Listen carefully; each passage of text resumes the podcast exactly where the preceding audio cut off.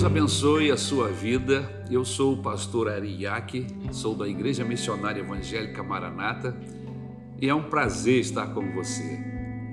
Eu quero meditar com você sobre derrotas que são melhores que as vitórias.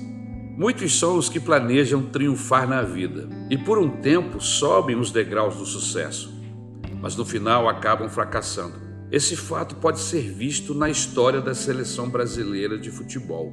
Em 1950, o Brasil foi sede do Campeonato Mundial de Futebol. O Brasil era o mais forte candidato ao título. Venceu o México de 4 a 0, empatou com a Suíça de 2 a 2, venceu a Iugoslávia por 2 a 0, goleou a Suécia por 7 a 1 e derrotou a Espanha de 6 a 1. Foi para a final no dia 16 de julho de 1950 contra o Uruguai, dependendo apenas de um empate.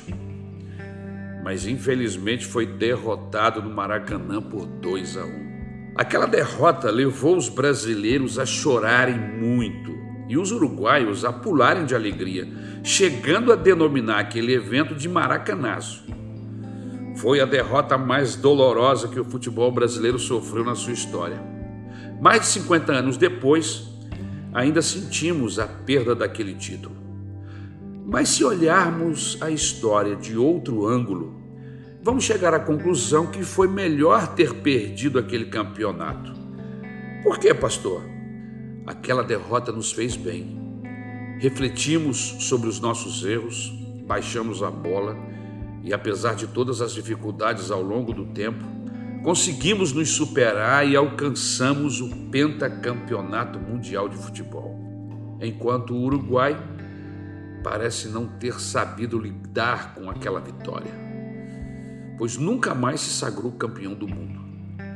Muitas vezes nos deixamos abater por derrotas que nos fazem chorar e lamentar toda a nossa vida. O problema é que focamos apenas naquela derrota como se a vida não fosse continuar.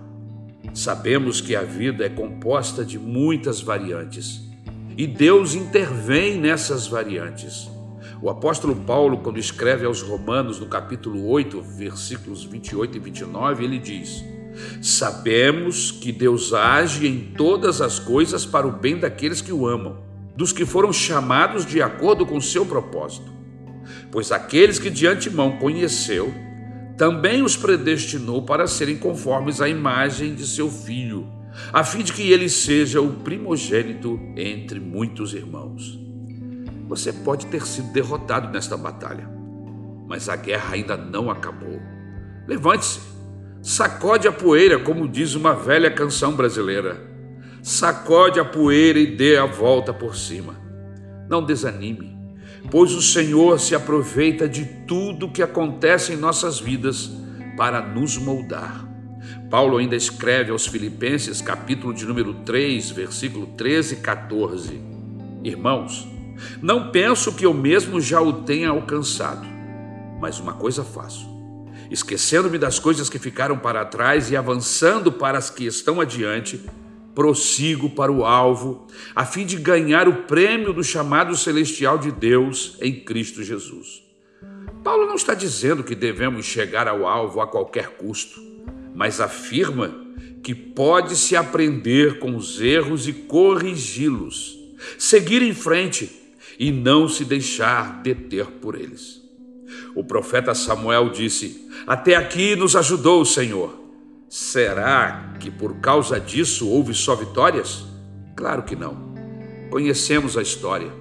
O que ele diz é que, apesar dos percalços, Deus não os desamparou e nem iria desampará-los. Por quê?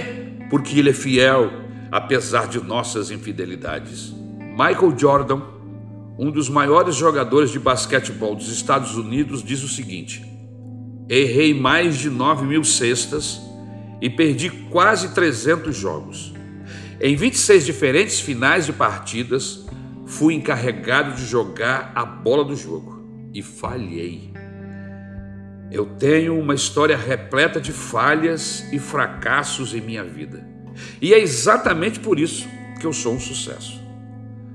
O grande alvo de Deus não é nos tornar homens e mulheres de sucesso, mas o grande alvo de Deus é nos transformar em pessoas parecidas com o Senhor Jesus. Deixe-me orar com você. Senhor Jesus, me ajude a lidar com as minhas derrotas. Ensina-me a tirar lições e aplicá-las em minha vida. Eu sei que o seu grande alvo é me fazer parecido com Jesus. Por isto, me encha com a tua graça e me faz enxergar a vida com os teus olhos. Me ajuda, Senhor. Eu rogo em nome do Senhor Jesus Cristo. Amém. Que Deus abençoe a sua vida.